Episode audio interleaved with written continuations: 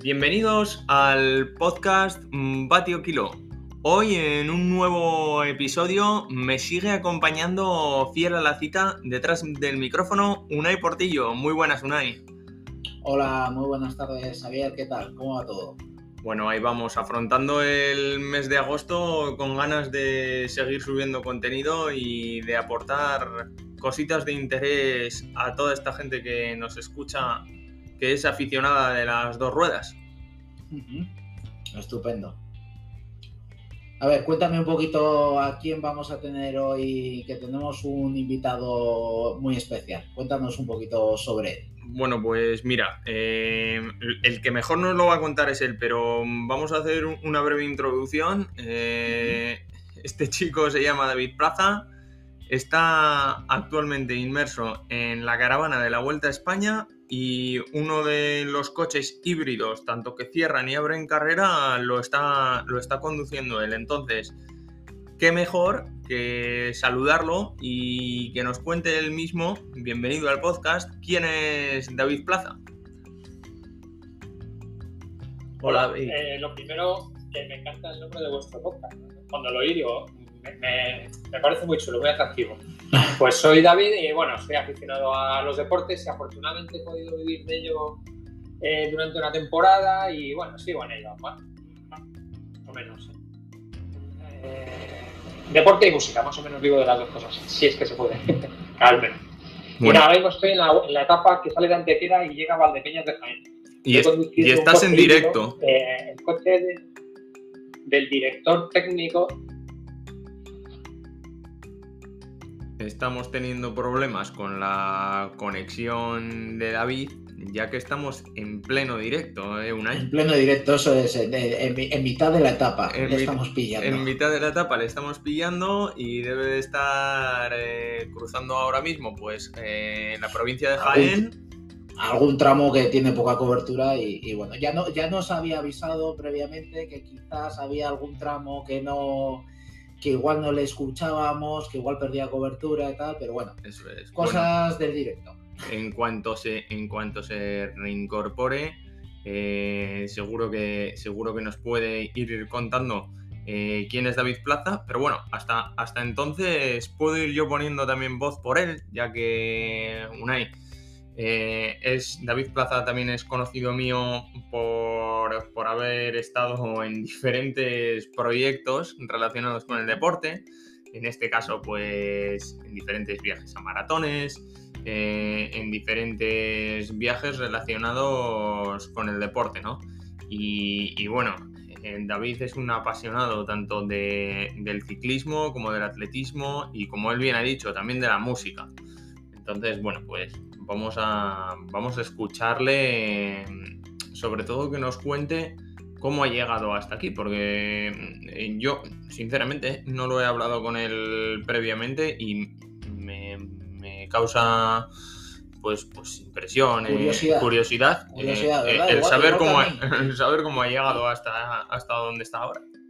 Lo mismo, lo, lo mismo he pensado cuando me comentaste el, invitado que íbamos a tener y lo que estaba haciendo en, la Vuelta a España, eh, pensé lo mismo. Dije, oh, ¿cómo, ¿cómo, habrá llegado a, esa situación, a, digamos, a tener ese trabajo durante estas tres semanas? ¿Cómo ha sido, le ha caído del cielo de repente a través de algún contacto que hacía falta o algo? Y, sí, pues me resulta curioso y, genera esa, curiosidad, el, saber cómo, cómo le ha surgido la, oportunidad de verse inmerso en, estas tres semanas de carrera.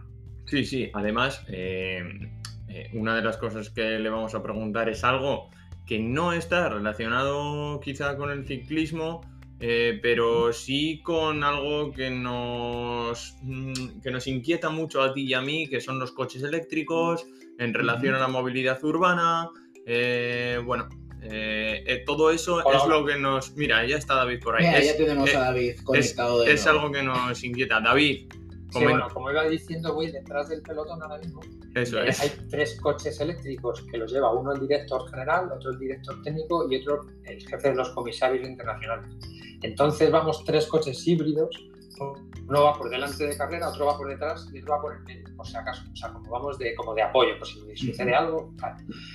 Y, nada, pues es una experiencia para mí increíble. Mi primera vuelta a España, ya, que no fui ciclista, para un aficionado al ciclismo como yo, bueno, esto es un sueño.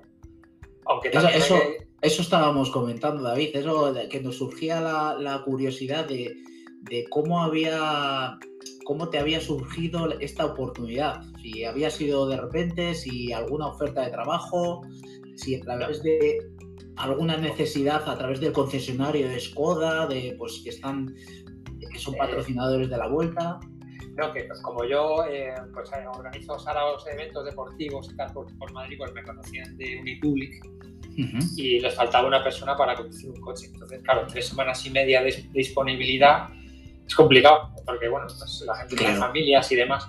Y además querían una persona un poco no joven, porque fin, bueno, que hay que tener una experiencia conduciendo, 15 años de carnet, etcétera. Bueno, pues en el caso que me han llamado a mí, he aceptado. Y bueno, pues para mí, pues eso, eh, como os decía, es, es una experiencia bestial. Porque encantado, me imagino que encantado. Eh. Estoy dentro de la vuelta ciclista. esto no eh, correcto, correcto. Me imagino que, que, a nuestros oyentes también la, el, el, pensar, el poder conducir un vehículo dentro de la vuelta tiene que ser una experiencia espectacular. Sí aunque también hay que decir que muy cansado, o sea, que bueno, no sé si tanto como dar pedales, no, tanto, pero, pero que eh, eh, llega el día de descanso y es un alivio, que tienes que lavar la ropa, tener que poner todo en orden, lavar el coche, bueno, todo, Pero bueno, eh, que, me, está, me está flipando. Lo primero que, también flipas cuando estás con los ciclistas de ahora, porque yo, bueno, yo soy de los... yo empecé con Marino Lejarreta, José Luis Leguía y Gorospi, claro pero lo de ahora, los de ahora son mucho más finos. Son gente como más estilizada, más atletas, o sea, más... Antes veías a algún ciclista con barriguita y todo, o sea, que, en fin, eran como más humanos. Sí, sí, sí, sí. David, cambia... Ahora son, son un poco más extraterrestres, ¿no? Más... Joder. Eh, como que la Sí, no, eh, eso. Eh, ¿Qué visión estás viendo un poco desde dentro de la carrera respecto a lo que ves de la tele? ¿Es un poco eso lo que más te impresiona? El decir cómo es el ciclista en sí o... A ver, de esto hablaremos. varias, cosas. Sí, sí. El, ciclista en sí ahora parece que, bueno, aparte de que no nos podemos juntar por ellos por el tema de la pandemia y tal, pero son un poco como extraterrestres, son como, como robots, o sea, unos tipos que lo iban todo al milímetro, o sea, muy, muy programado, salen del autobús, con, su, con su chisme para, su, soporte para dejar las bicis, luego las recogen, se hacen la PCR, o sea, todo, va muy programado, muy... Como muy, muy metódico, ¿no? Muy metódico, exacto. Ahora sería impensable que un tipo llegara tres minutos tarde a la salida de una etapa prólogo, como sucedió hace años. Hmm. Esto es, eh, está como muy programado y, y bien. Otra cosa que me impresionó muchísimo, ver, bueno, los que bueno, vemos el ciclismo de vez en cuando, lo ves una vez cuando pasa por tu comunidad autónoma más o menos, o tu pueblo, que sé. Pero es lo rápido que se van las subidas.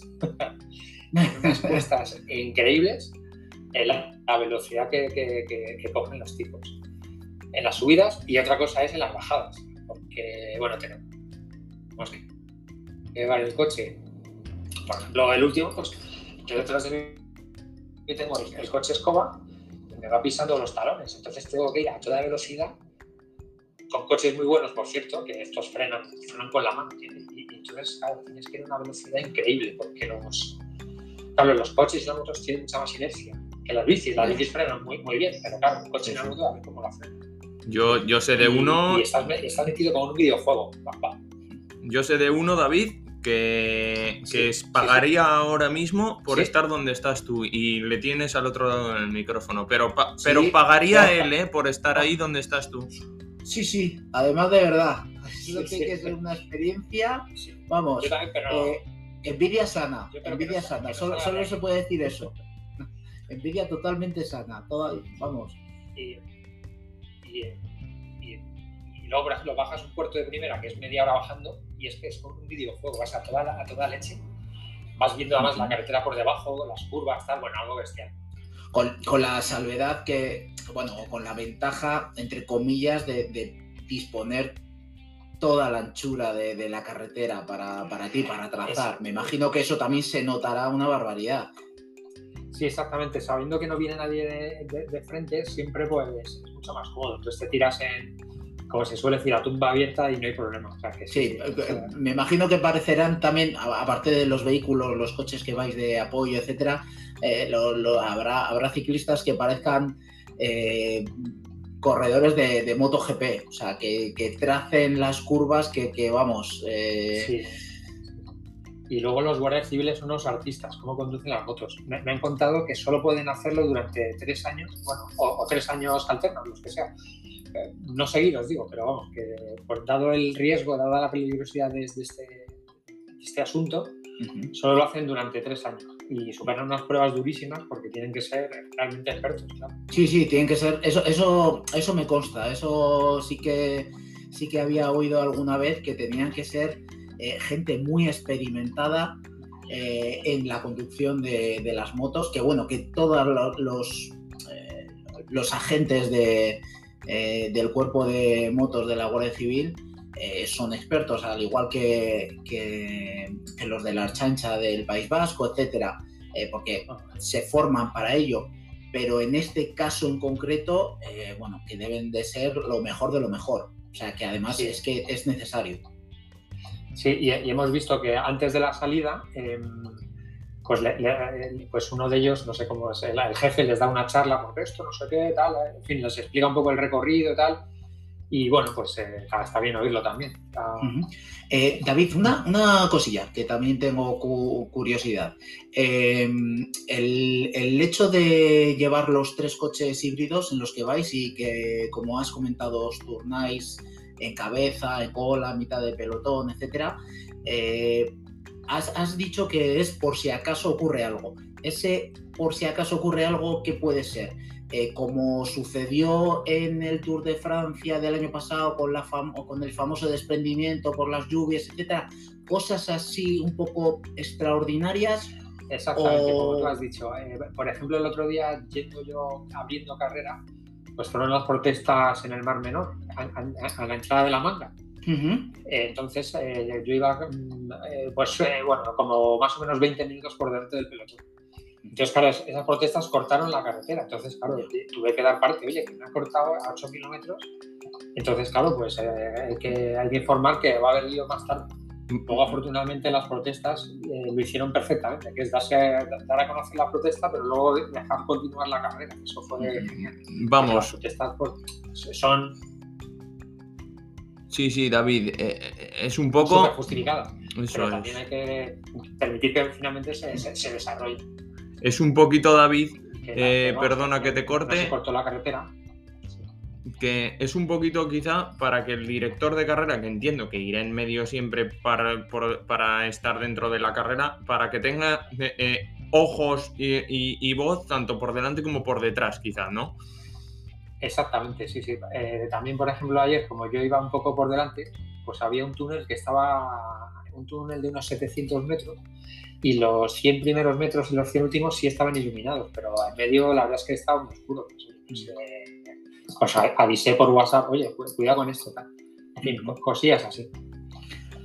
Así, así uno se siente más, más importante, porque o sea, no solo llevar el coche, sino que... Sí, sí, sí, sí, sí, sí eh, que, tiene, que tiene un porqué, que todo, todo tiene un porqué, evidentemente. Pero bueno, son cosas que quizás viendo por la tele, pues eh, a los aficionados se nos escapan y dicen, joder, este coche, ¿qué, qué es lo que hará? Y, y, bueno, pues, pues sí, una cosa es llevar al director de carrera o lo que sea, pero el saber por qué va uno, porque claro, como aficionados, cuando vamos eh, a la carretera a ver pasar a los ciclistas, empiezas a ver una caravana que pasan y coches y coches y coches, y hay alguno que sí que ves, pues que son de invitados, etcétera, pero hay otros que dices, ¿por qué? Te, te, preguntas, ¿por qué tanto coche? ¿Por qué pasa tanta gente antes de que pasen los ciclistas? Y, y estos son los motivos, los que, todo, has, todo los que tiene, has indicado tú. Todo tiene un, un ejemplo, sentido. Un ejemplo curioso es que vienen eh, pues, X coches Skoda, que es patrocinado.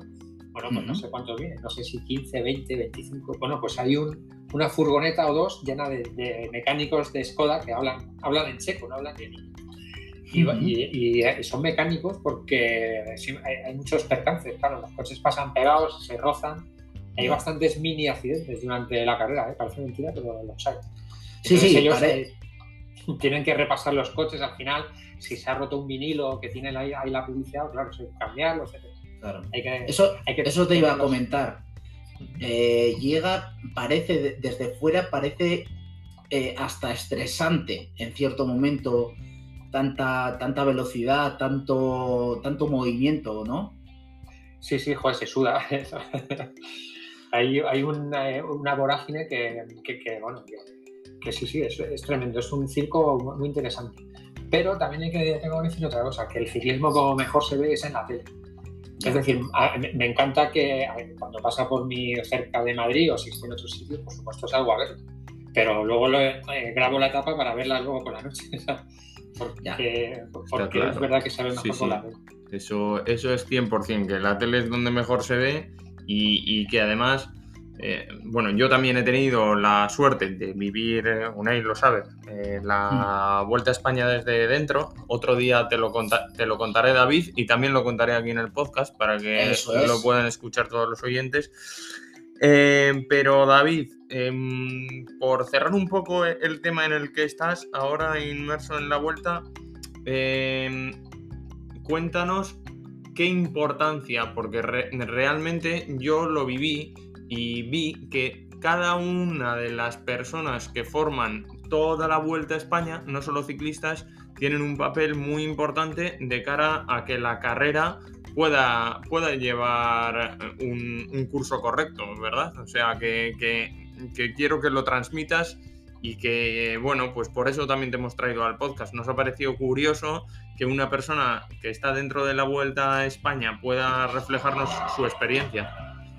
Sí, efectivamente, eh, obviamente los protagonistas son los ciclistas y para, para que ellos estén completamente a gusto y centrados en lo suyo, tienen unos auxiliares. Pero para que estos, estos auxiliares vayan con su camión y con sus furgonetas por unas carreteras, tiene que haber una gente que ha cortado antes esas carreteras eh, hay unos guardias civiles que ponen las cintas estas de balizar antes de que pase la carrera y hay otros tipos que van en moto, que no son guardias civiles, que las van quitando. O sea, ves que esto es una cadena de montaje que, que, que, todo, todo, el mundo participa. Y luego, por supuesto, pues antes de la salida tienes pues unos stands que tienes eh, gente, de, pues, tienes un speaker hablando, otra gente repartiendo regalos, otra gente inflándolos, en fin, eh, aquí hay gente que. Gente, para todo. Gente poniendo y quitando vallas, muy importante. Sí. Joder, importantísimo. Y además es que no paran de trabajar porque eh, ponen unas vallas. Cuando ha pasado toda la caravana, quitan las vallas. Vete al siguiente, al pueblo de mañana o, a la misma salida del, mismo día y las tienen que volver a poner.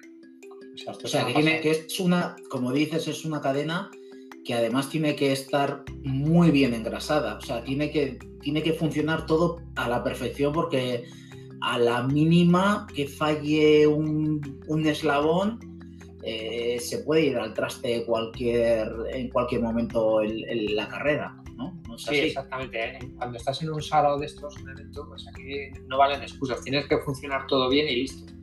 Y si no tienes eh, un medio, pues lo buscas. Y si no, pues te compras. En fin, eh, tienes que andar siempre un poco atento a los imprevistos que los hay. Sí, sí. pero pues, bueno.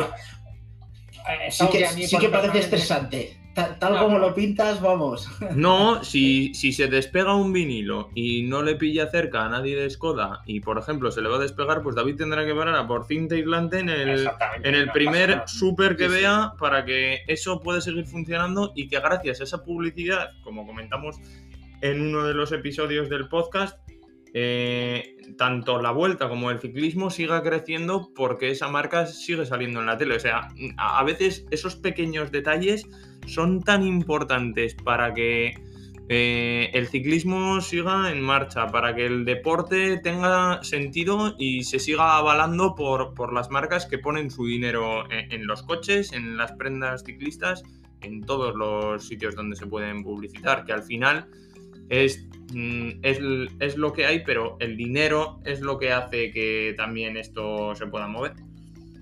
Pues sí, hay que pensar en eso, que hay gente que está invirtiendo su dinero, pues oye, pues habrá que, trabajar bien para que la cosa funcione y, el año que viene pues continúen y todos los que vengan, pues bienvenidos. Eh, David, ya para ir finalizando, eh, me gustaría, gustaría que nos eh, comentaras en estos pocos días que llevas de, carrera, si has tenido alguna anécdota que te haya llamado la atención, que, te la hayas guardado para ti, para, no sé, para contar cuando vuelvas a casa o, alguna cosilla así que, que hayas vivido especial. Bueno, no sé si anécdota, pero bueno, el día de descanso pues nos juntamos en la lavandería. Pues nos eh, se juntó en la lavandería los eh, locutores de la COPE, de la SER, Oscar eh, Pereiro y tal. Y pues contando cosas y tal, pues es, un momento divertido, porque si, si, vieran José María García y José Ramón de la Morena hace 20 años que sus reporteros están lavando la ropa juntos y tan amigables, imagínate, saltarían chispas. Y, nada, pues aquí todos están amigos, coincidimos en los hoteles y, y, luego hay, gente que he visto, que espectadores que están todas las etapas que, que yo haya visto. Una que, que siguen a Simon, Yates, pone Yates, Yates Bueno, pues esos tíos los he visto todos los días. Es decir, hay gente que, hace toda la vuelta a España junto que planifica toda la, la, vuelta, sus vacaciones dependiendo de la vuelta a España. Yo estoy flipando con eso también. Pues eso, es eso es afición. Eso es afición. Eso es. Sí, sí. Y nada, no hemos hablado nada de competición, pero bueno, eso ya os lo dejo a vosotros que, que de, tío, de, de, lo que es la, la sí, pero, pero, como bien dices, hoy el protagonista aquí eh, eres tú. Ah, y, como al principio se nos ha entrecortado un poco, y ya para ir dando final a este episodio, mm, vamos a finalizar con el inicio. Eh, David Plaza, eh, aparte de estar en la Vuelta a España ahora mismo, eh, me consta que ha tenido, ha sido socio de una tienda de triatlón, no sé si lo seguirá siendo y nos lo va a contar ahora brevemente, Trimad, y que además es madrileño, su madre es murciana y le gusta solo, solo un poquito un ciclista, un señor o un señorito o un chaval que se llama Alejandro Valverde. Sí, sí, en efecto. Es imposible no ser fan de Valverde, que es, un ejemplo. Eh, pero bueno, también es verdad que este último año, después del arco iris, eh, cuando consigues un objetivo tan, tan tremendo, pues, pues claro, su rendimiento ha caído. No, no se pueden ganar 15, eh, 20 etapas al año, es imposible. Y nada, si sigo siendo eh, socio de Trimar, que es una tienda de triatlón en Madrid, y, yo hice triatlones, pero en los años 90 o así. Después de eso no me gustaba, no, no me gusta demasiado, eh, porque yo soy aficionado y, los aficionados se, han profesionalizado demasiado. O sea, tienen unos materiales, van a una velocidad o sea, me gustan los tres deportes, pero como entrenar, para entrenarlos, no para competirlos. Y, me supone un estrés quitarme el, neopreno a toda velocidad, secarme los pies. Yo me acuerdo de los primeros que hacía, eh, pues te quitabas el neopreno, o, si, o si, es, si, es, que había neopreno, te secabas con tu toalla de algodón, te comías un medio plátano, te ponías las, las otras zapatillas tranquilamente con los calcetines y salías a correr es que ahora tardan, eh, medio minuto y me parece un poco Te estresa, te estresa. Y, te pasan, y te pasan por todos los lados, sí, sí, sí. También es verdad, bueno, ¿sabéis? También es verdad que yo tengo una edad que, yo ya no soy competitivo. Yo hago deporte sin reloj, por supuesto, y para pasármelo bien. Eso es. Sí, pero bueno, esto que has comentado nos consta tanto a Xavier como a mí, porque bueno, nosotros hemos también practicado eh, triatlón y como, como eh, comentas, eh, pues sí, eh, últimamente de todo lo que es el mundo aficionado se ha profesionalizado en gran medida y, bueno, la, gente se toma las cosas como, pues eso, muy a nivel pro, quizás sin disfrutar tanto de, todo el proceso, pero bueno, eh, me imagino que son circunstancias de la vida, son que, ahora el triatlón quizás se ve más en la, en tele o tiene más, ha tenido más expectación. Eh, quizás en, los inicios pues no era así y, y realmente lo realizaba pues la gente para eso, para disfrutar, hacer deporte y, demás. Sí, efectivamente. Algo así, algo así lo que quería decir. Bueno, pues, pues vamos a ir finalizando, pero antes de nada eh, os dejo eh, que paséis por un Instagram mm, más que mm, muy peculiar, es muy divertido para mí. Eh, y se llama Da Placer. da Placer ah, eh, no es mm, eh, como lo estáis escuchando, sino David Plaza Cervantes. Da placer. Entonces. Sí, son mis iniciales, ¿no? Parece otra cosa, pero. Mm, son sus iniciales. Yo os invito a que paséis. Os vamos a dejar aquí abajo en la caja eh, su Instagram.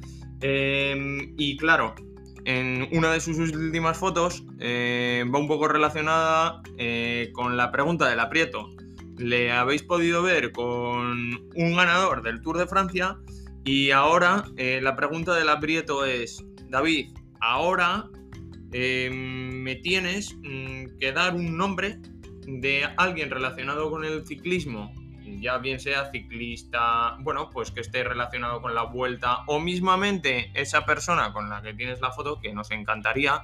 Eh, no voy a decir quién es porque quizá eh, entran a tu Instagram y lo pueden ver. Eh, ¿A quién eh, invitarías a este podcast? ¿Alguien relacionado con el ciclismo? Vale, pues como ya he coincidido con él en varios hoteles, es un ciclista que vive en Andorra, era buen escalador y estuvo a punto de ser campeón del mundo. Muy bien. ¿El nombre nos vas a decir? ¿El nombre nos vas a decir o nos lo vas a dejar no, en un el nombre me lo fumo, el nombre me lo fumo Venga, vale. Eh, ¿Sabes? Sabes que estamos encantados de haberte tenido aquí. Eh, Unai, no, gracias. Unai no te conoce en persona, pero eh, cuando te conozca, espero que sea en Madrid y sabes dónde, ¿verdad? En Bodegas Rosell. Eh, David, hola. Bueno, hemos perdido a. Parece que ha pasado. ¿Qué eh, está pasando? hemos perdido a David. Y bueno, problemas de la cobertura. A ver si se puede. A ver si se puede despedir de, nosotros. Y pues nada, Unai, eh, si no puede despedirse, nos lo ha dejado ahí en un hilo. Mira, ya está. Ah, ahora, bueno, David, te ibas a despedir y, antes de cerrar este episodio pues un abrazo y, gracias por llamar y os seguiré escuchando el podcast, Muy bien. Muy bien, nos vemos. El placer ha sido nuestro, David. Muchísimas gracias. Nos vemos en tiempo. Nos vemos en Bodega Rosell. Ah, bueno, sí, sí, es verdad. después de correr. bueno, un saludo a todos. Muy bien. Hasta el próximo episodio del podcast. Y Unai, como siempre, más vatios. Menos kilos. Bueno, chao. Hasta luego.